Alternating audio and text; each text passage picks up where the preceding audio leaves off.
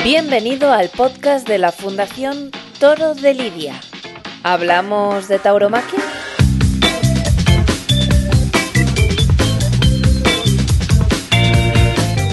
Toros y Yucatán, un podcast de la Fundación Toro de Lidia.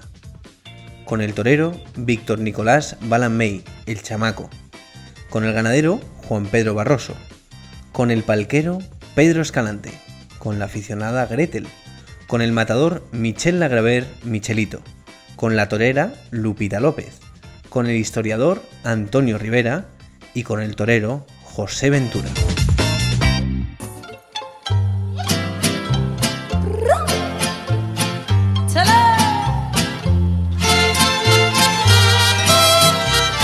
Al otro lado del charco, concretamente en la península del Yucatán, en el idílico sureste mexicano bañado por el mar Caribe, existe una tauromaquia desconocida para el gran público de clara raigambre maya, donde el toro es el centro de una de las celebraciones populares orgullo de toda la comunidad.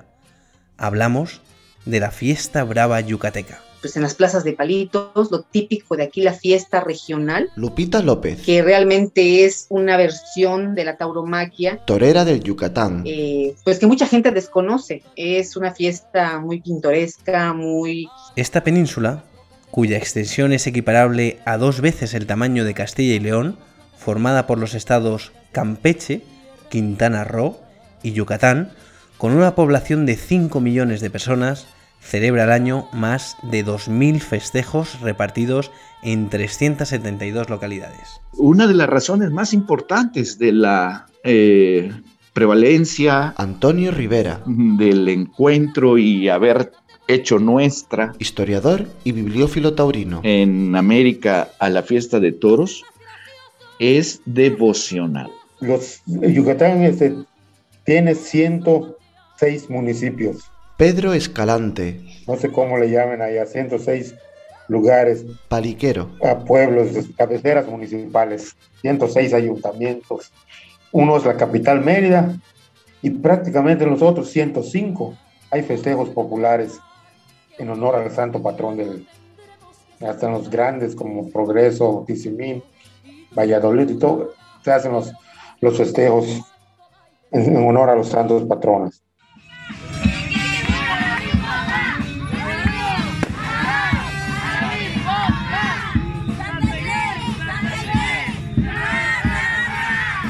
El marcado carácter devocional de estos festejos, en honor a un santo, virgen o patrón, los emparenta directamente con las principales fiestas taurinas en el mundo. Yo titulo esa charla Tauromaquia de mi devoción, no de mi afición, no de mi pasión, no de mi sensibilidad, no de mi búsqueda de expresiones artísticas, no ni siquiera como una respuesta eh, intracultural que actúo de manera innata porque obedezco a una cultura. No, no, no, no, no, no, no, no, no, no.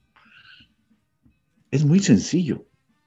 Es una tauromaquia devocional.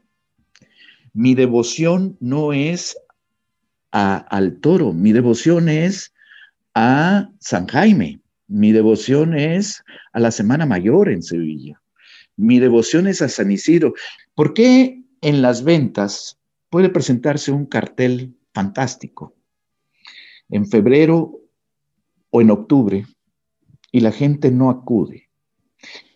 La respuesta es porque San Isidro no va a ir. Y tú arma la misma feria de la Semana Santa en Sevilla, en cualquier otro lado, con la misma plaza, con la misma... Y vamos a jugarnos un, un auto y no vas a tener la misma respuesta, porque solamente es la Semana Santa y San Miguel los que convocan. Y lo, el mismo ejemplo eh, eh, te lo, lo, pudiéramos ver con San Fermín. Ubica San Fermín no en julio, ubícalo en mayo ubícalo en octubre. Y fracasa si eres empresario, no lo hagas porque vas a la ruina.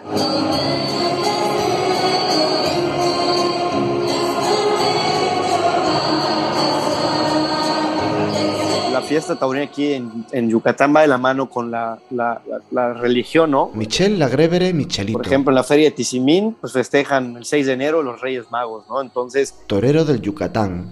Eh, eh, esas 3, 4, 5, 10 o dos corridas que se den durante esa feria, el santo, la imagen de los tres Reyes Magos se pasea antes del, del paseillo o a la mitad de la corrida alrededor del ruedo para recaudar eh, pues lo que quiera dar la gente para la iglesia. es un tema totalmente relacionado con la, con la iglesia. Cuando dice, oye Antonio, tú estás medio chiflado porque, porque, porque estás cambiando el tema, si la tauromaquia es arte, es cultura, es tradición, es, es devoción.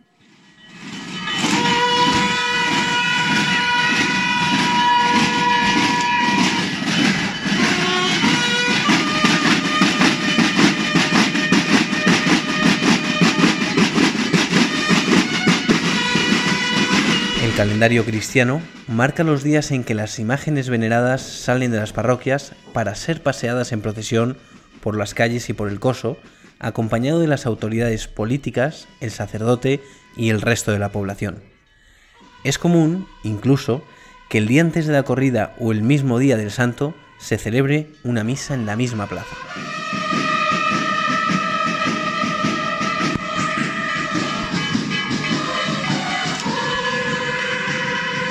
Así relataba el explorador y escritor estadounidense Joy Stephens en su obra Incidents of Travel in Yucatán, publicada en 1841, la indiscutible figura de la corrida de toros como eje central de las festividades religiosas y conmemorativas. Entretanto la fiesta de San Cristóbal seguía adelante, la misa mayor se había concluido y la próxima ceremonia en orden era una corrida de toros que debía comenzar a las 10 de la mañana. El anfiteatro era un gigantesco tablado circular de acaso 1500 pies de circunferencia, capaz de contener de 4 a 5000 personas, erigido y asegurado sin emplear un solo clavo. La plaza de toros no se construye, se construye mi palco. Yo construyo mi palco. No me importa el tuyo, ¿eh? me importa en la medida en que venga rápido y el mío se recarga en el tuyo y el tuyo en el mío pero yo tengo mi lugar asignado y llevo mis materiales de mi casa, te pertenece, y te pertenece por derechos generacionales sucesivos, lo cual es un privilegio inmenso porque representas el deber de tu padre fallecido, de tu abuelo fallecido, de tu bisabuelo y del abuelo del abuelo de tu bisabuelo. Esto es muy importante. Ahora, ¿con qué mm, basamento, qué, cuáles son los fundamentos constructivos del palco, como el que te acabo de mostrar de Tizimín? Pues es la casa maya. Cada año, los palqueros levantan la parte de la plaza que les corresponde, ni más ni menos, según los saberes constructivos mayas. Aquí se dicen palqueros a las personas. José Ventura. Llevan entre 80, 90 palqueros, o sea, el, ruedo es del tamaño del campo de un béisbol. Torero yucateco. Pero es con maderitas que aquí les dicen, ¿cómo se llama? Bejucos y toda esa cosa. Las van cruzando y les van poniendo las tablas, o sea, una estructura artesanal completamente, todo lo que es de acá. Se van haciendo, les van diciendo cómo lo van haciendo, sus medidas, o sea, cuatro metros le van tocando a cada, a cada palquero las van construyendo así sin, en un tiempo como de 15 días antes de que sean sus festejos de acá. Hay, hay pueblos donde la ley de para hacer los palcos es fuerte, tienen que hacerlo como se hace, como se hacía tradicionalmente. Techos de guano, la escalera para subir al segundo piso tiene que ser de madera, el segundo o el tercero. En los pueblos más exigentes, en, las, en los lugares más, más tradicionales, como se hacía antes, alineadas en un solo lado las escaleras. La arqueóloga y autora británica Alice Dixon Le Plongeon nos habla de cómo se practicaba esta tradición a finales del siglo XIX. Una corrida en el Yucatán no es como las de España. Quienes erigen el redondel son sirvientes de las principales familias del pueblo. Se trata de una palizada doble con tinglados que sostienen cobertizos de hojas de palma que se dividen en palcos. La denominada plaza o ruedo de palitos es una construcción efímera para albergar la feria de toros, casi siempre situada en un lugar cercano a la iglesia debido a esa relación de ambos rituales. Es con lo que forran. Gretel, Por eso nosotros le decíamos de palitos, aficionada del Yucatán, porque son los que van poniendo, forman toda, todo el ruedo, pero eso se construye año a año. Termina la feria y todo se desbarata. No es, no es permanente. Normalmente la gente, que los palqueros, este, guardan la madera.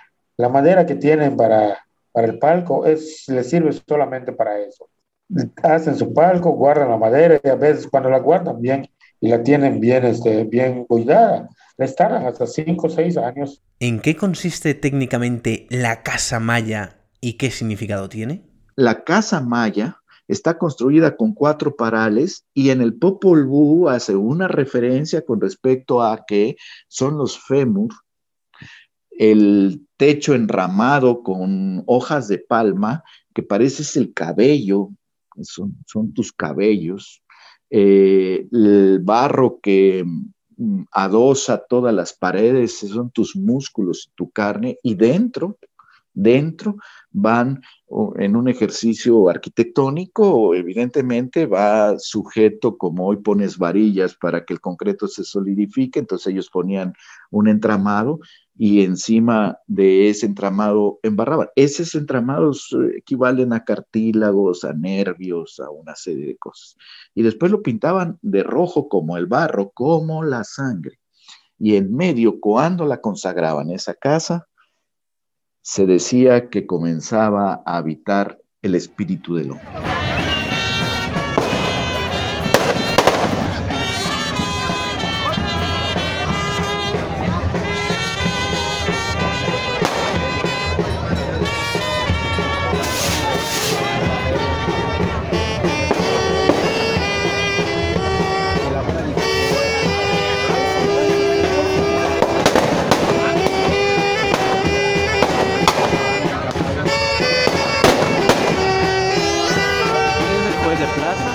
Solo se llevan a la plaza los fundamentos constructivos de la casa maya, además, esta suele levantarse en un espacio rodeando el árbol sagrado maya, la ceiba, que desde este lugar de honor parece presidir los festejos. Tú no puedes em, tomar un, un árbol, una ceiba, y me la llevo a tal lugar, porque son árboles que tienen raíces infinitas. Es más, ha habido huracanes, todo, y son los árboles que no caen. Pueden caer todos los árboles, pero, pero la ceiba no cae. O sea, son árboles gigantescos y, este, y que dan muchísima sombra. Entonces, normalmente en los lugares donde se puede, ahí es donde hacen los, los ruedos artesanales. No en todos los municipios se dan estas condiciones. ¿Qué ocurre cuando no se construye el redondel en torno a la ceiba? Primero, el ceibo lo van a buscar a lo más remoto, lo que es el, el bosque o, el aquí le decimos monte. Eh, lo van a buscar, lo traen entre varias personas, los siembran en medio del ruedo y pues le, le hacen un ritual, le, le bailan jarana, le- le ponen voladores.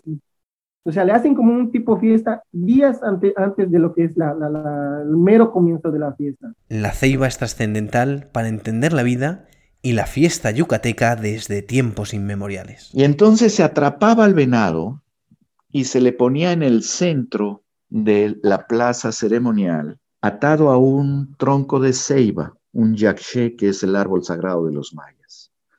Qué casualidad. Se sigue haciendo lo mismo. Puedes ver una cantidad de imágenes de la fiesta de Yucatán con un árbol de ceiba sembrado eh, a la mitad.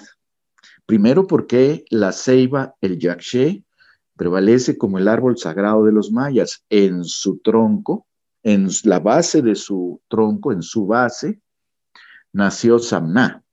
Las ramas hacia arriba sostienen la bóveda celeste, pero sus raíces van hasta el inframundo, al Chivalbá. Y todo lo que suceda en la plaza donde hay un yakshe si está el yakshe, simbólicamente está conectado con el inframundo y con lo que nos rodea en la bóveda celeste. Pero digo, es un tema de, cultura, de tradición y, y, yo ya hasta lo veo normal, yo llego y veo los árboles en el rodo aquí, ya ni, ni le echo importancia, ¿no? Hace un año antes de, bueno, un poco más antes de la pandemia, en febrero, toda la última corrida y vino Antonio Romero, un matador de Zacatecas, de México, y llegamos a Temach, un pueblo, un ruedo enorme, 72 metros el ruedo, o sea, creo que más grande que el puerto de Santa María, o sea, grandísimo, y me dice Toño, oye, güey, ¿y, qué el árbol? Y le digo yo, pues, ¿qué árbol? O sea, yo iba en pensando en otras cosas, me digo, ¿qué árbol o qué? Pues el árbol, güey, el que está en el ruedo. Y digo, ah, el árbol, ¿no? Pues ahí está el árbol, ahí, dije, si te persiguen ya sabes dónde subirte y esconderte, macho, ahí está el árbol, el árbol no se quita.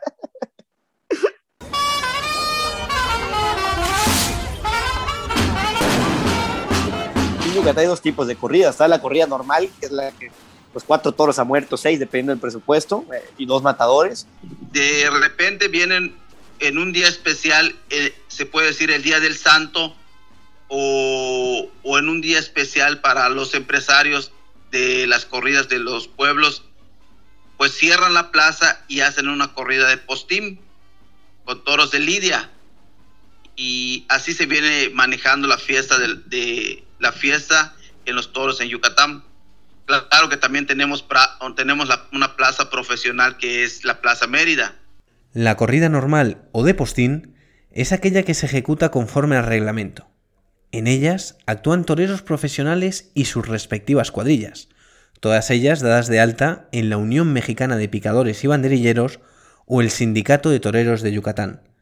Además, los toros provienen de ganaderías de toros de Lidia con registro en la Asociación de Criadores de Toro de Lidia.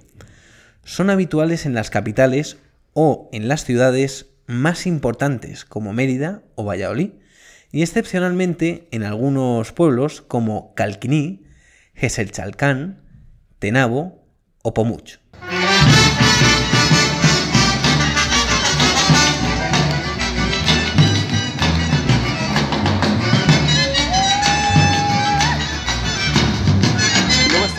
Que aquí le llamamos choniza, que es una choniza pues son 10, 12, 15, 20, 30 toros toreados que rentan por ganaderos locales que existen por acá y simplemente contratan una cuadrilla de toreros que no son toreros, vamos, no lo quiero decir peyorativamente, pero no son toreros con alternativa, ni son novilleros, quisieron ser toreros y siguen en los pueblos como en capeas, por decir de una manera, y salen a los toros toreados ahí corriendo como pueden, porque es lógico, ¿no? Un toro toreado, 500 kilos, imagínate, y después de pasarle 7, 8 veces se meten 30 caballos a intentar lazar al toro. O sea, es una imagen de, otra época y, aquí se sigue haciendo, ¿no? Esa es, bueno, una particularidad. Yo creo que es el único lugar. Creo que es comparado un poco a las corralejas de Colombia. La corrida popular o choniza es aquella que se ejecuta sin reglamentación ni medidas de seguridad, como enfermería o ambulancia, y en las que participan varios toreros regionales lidiando reses ya toreadas. Este tipo de corrida tradicional es la más extendida y habitual por toda la península. Pues en la fiesta de los, de los pueblos es un poco difícil, es un poco complicado las corridas de toros, ya que pues entran como, como cinco, seis, siete toreros a torear a los toros toreados. Este, eh, empiezan a torear los toros toreados. En las ferias yucatecas se celebra también un tipo de festejo cómico denominado charlotada, similar a las mojigangas, donde los toreros cómicos aparecen ataviados con disfraces o máscaras de raíz carnavalesca, siendo este el festejo preferido por los niños.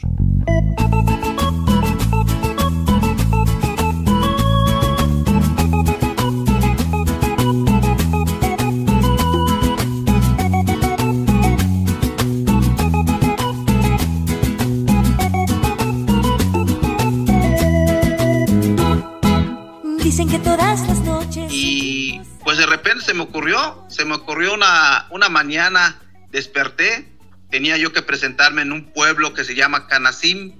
Hoy en la corrida me visto de payaso. Y, y, dice, este, ¿cómo que de payaso? Sí, voy a entrar vestido de payaso. Me voy a disfrazar, voy a entrar en el ruedo regalando globos. La gente empezó a, a gritar decir groserías. Uno que otro aficionado tiró dos, tres sillas por allá. Yo vi que ya se estaba calentando la cosa y agarro una de esas sillas que tiraron y me trepo en el ruedo, eh, me trepo en la silla y espero al toro antes que salga. ya va a salir el toro. Yo abro el ataúd, salgo y la gente empieza a aplaudir, empiezan a gritar, se arma todo. Y yo me siento en el ataúd a esperar al toro y pegar como un tipo farol. En vez que yo pegue de rodillas, estoy sentado encima del ataúd y cuando sale el toro, pues yo trato de pegar el farol. Y eran, eran las locuras del chamaco Balam. He entrado en limosina eh, con dos modelos, se puede decir, acompañados. no te vayas, que me muero, dame un beso, ya no puedo. Otro evento singular dentro de los Juegos de Toros, en las fiestas populares del Yucatán, es el Basal Huacash. El significado original en lengua maya del vocablo basal corresponde a jugar o burlar. Que hay pueblos maya hablantes, donde aún hay pocas personas que hablan el castellano y las hay, que celebran toros. Y al toro le llaman huacash, y es el huacash. El basal huacash o basal toro consiste en encerrar a un astado, bien sea un toro, cebú o vaquilla, en el ruedo para recorrer delante del animal y burlarlo en una muestra de valentía y habilidades.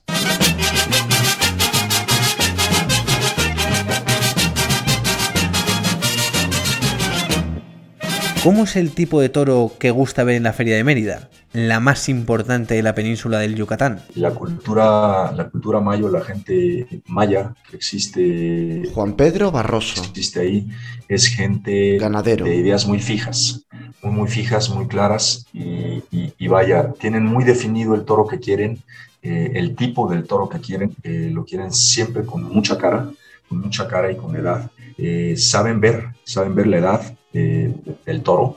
Eh, no puedes llevar un toro, un novillo que aunque tenga mucha cara, este, no tenga la edad y no tenga la seriedad y el trapío, lo que es el, lo que es el trapío. No los engaña nadie. Están las tres ganaderías, San Salvador, Criseo y La Ceiba, que son las tres ganaderías registradas en la Asociación de Matadores. Y luego hay, espero no equivocarme, entre 45 y 60 ganaderías más que no están registradas, que también he lidiado varias de ellas, por no decir casi su total mayoría. Eh, la procedencia, pues prácticamente todas son de Saltillo, Saltillo mexicano, San Mateo, eh, salvo, por ejemplo, en San Salvador ya hemos metido un par de, de sementales de, de parladé, hay un par de ganaderías del, centro del país que tienen sangre de parladé por inseminación y conseguimos un par, y, pero el resto es prácticamente el mismo toro que ves en la México, un toro cárdeno eh, o negro o, alguna vez alguno castaño, pero en su mayoría toros cárdenos. ¿Y cómo ha de ser el torero? Les gustan las faenas eh, eh, de mucho valor, sobre todo, que, un toro, que un torero perdón, no demuestre en lo más mínimo falta, de, falta de valor, porque son muy radicales en ese aspecto en ese aspecto también, ¿no? desde luego que tienen la sensibilidad del arte, está, está, bien claro, pero, pero valoran muchísimo eh, que, un toro, que un torero no tenga ninguna duda de, ninguna duda de, de, valor porque toman la fiesta muy en serio. Esto en lo que concierne a las corridas de postín. Pero alrededor del 70% de las corridas yucatecas son corridas populares o chonisas, de las que ya hemos hablado. Y en ellas no hay reglas. Y, y sí, no, ese, ese tipo de corridas carecen totalmente de reglamento. Te digo, salen toros, puede salir un novillo o un heral con dos años y, virgen sin torear y de repente sale un toro con siete años que ya lo han echado 30 veces en dos temporadas, ¿no? O sea, te sale de todo. No, tú no sabes, los que torean ese tipo de corridas van y, y hay cinco camiones de toros allá afuera de la plaza y venga a echar toros a ver, a ver qué salen.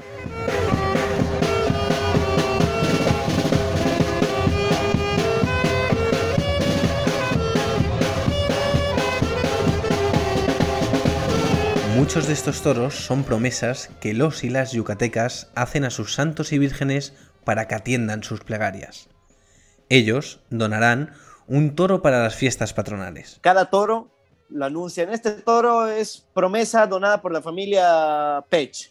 El siguiente es promesa donada por la familia tal. Así, y cuando es una corrida formal, también sucede muchas veces A mí me ha tocado torear toros que, antes de, que salga me, me dice el, el, el, palquero que me contrató, oye, brinda el toro a don fulanito porque él fue el que pagó el toro de, esta corrida, ¿no? El, tercer toro de la tarde lo pagó él.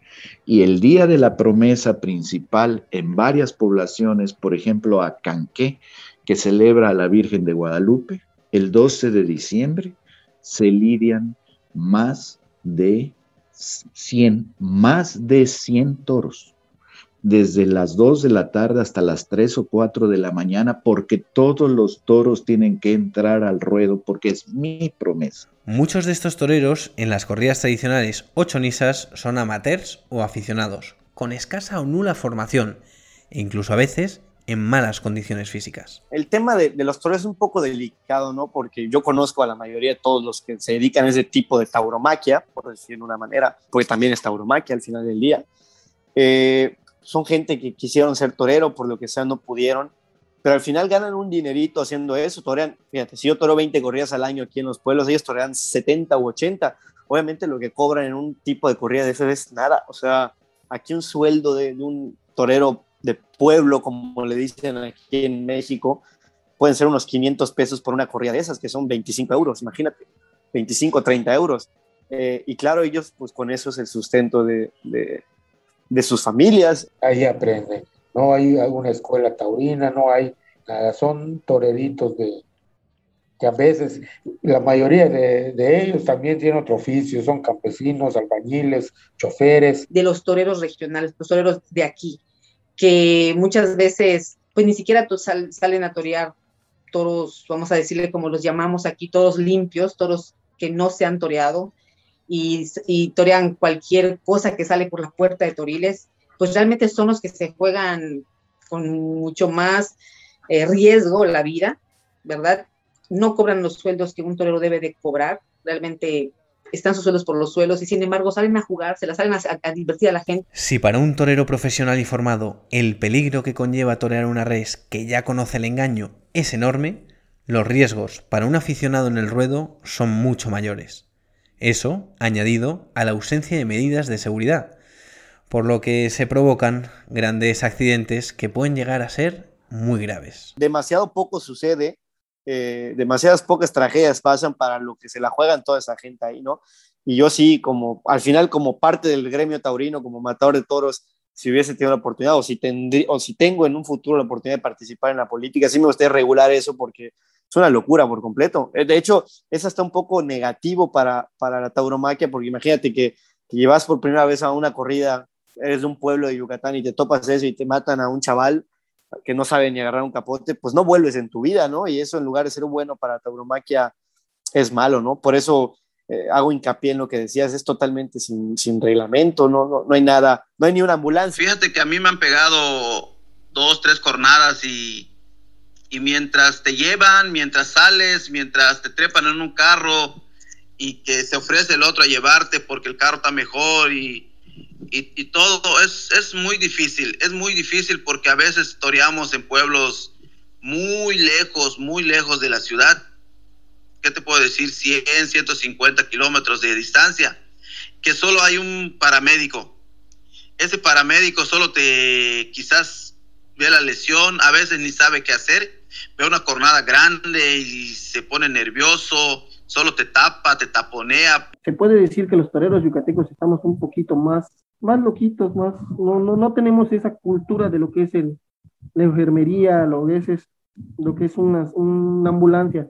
Me ha pasado percances, tengo, tengo cuatro cornadas, tengo un, una en el pulmón, una en el escroto y dos en, en las piernas que desgraciadamente pues la ambulancia que es, no, o sea, la susodicha ambulancia que está allá, pues no es ambulancia así, es solo un carro de, como de traslado y te llevan hasta la ciudad más cercana y de allí te, te estabilizan y de allá para lo que es la capital de Mérida, que es un largo trajín, hay muchos que pues sí quedamos con secuelas.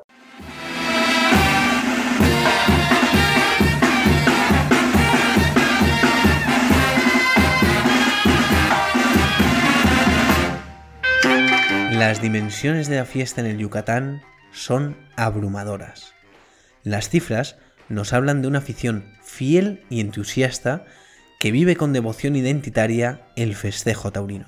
Hay más festejos solo en Yucatán de ese tipo taurino, entre formales e informales, pero los hay, que corridas y novilladas en todo el país. Dentro de la grandeza de eso, eh, la, gran cantidad de festejos que, se dan y lo enraizada que está la fiesta ahí, pues es, vamos a llamarle como un secreto, porque es muy difícil eh, que vaya el público de fuera, el público foráneo, vamos a llamarle como aficionados, a ver todos esos festejos, porque están pues en medio de la nada y de la jungle y de todo, entonces para conocer realmente eso, yo creo que necesitarías ahí estar un año completo.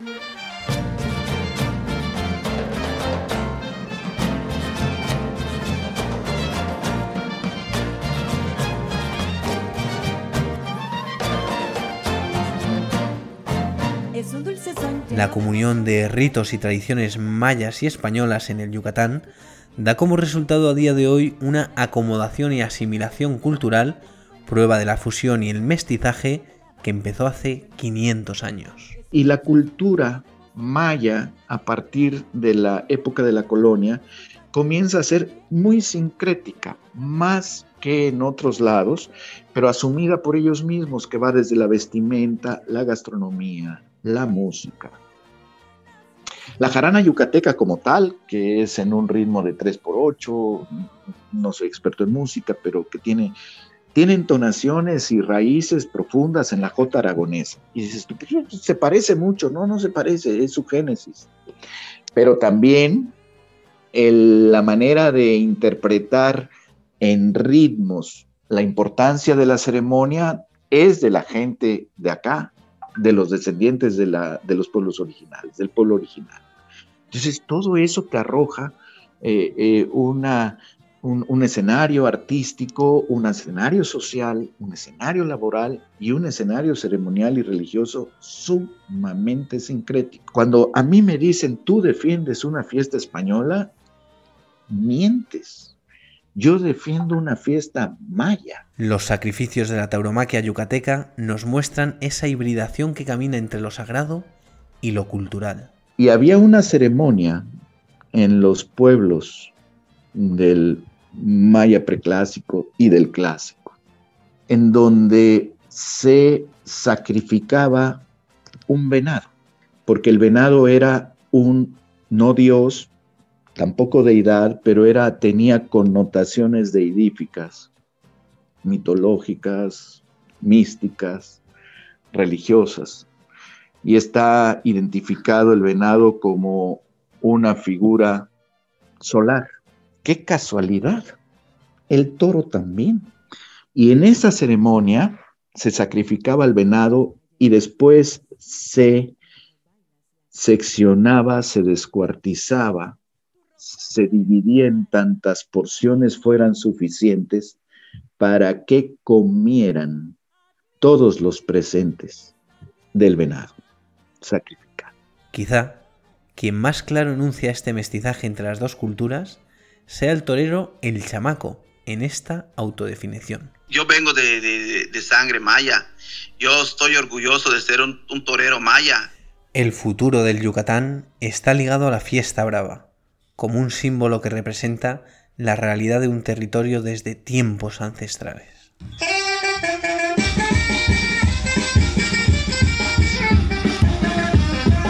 Todas las fotografías que puedes ver en el libro de la fiesta no manifiesta, editado por Tauromaquia Mexicana en el 2020, si lo puedes apreciar, son niños, son niños cumpliendo el sagrado rito del relevo generacional. Entonces, lo que queremos muchos taurinos es hacer las cosas bien. Los toreros que estamos en la línea del toreo formal, del, de cuidar las cosas, los, precisamente que ese reglamento se, se cumpla y la gente pueda realmente disfrutar de una corrida bien. No, que no desaparezca esa afición, no perderla, porque hay que cultivarla, hay que alimentarla para que no la perdamos. Hay que generar nuevas visiones y muy, muy bonito como los niños en los pueblos están jugando al toro, están jugando en las calles a hacer el toro torero. Y al final, yo soy igual lo hablaba el otro día con un compañero matador de toros, con Antonio García del Chihuahua, Yo creo que si en algún lugar se llegan a acabar las corridas, el último lugar donde se acabarían sería en Yucatán.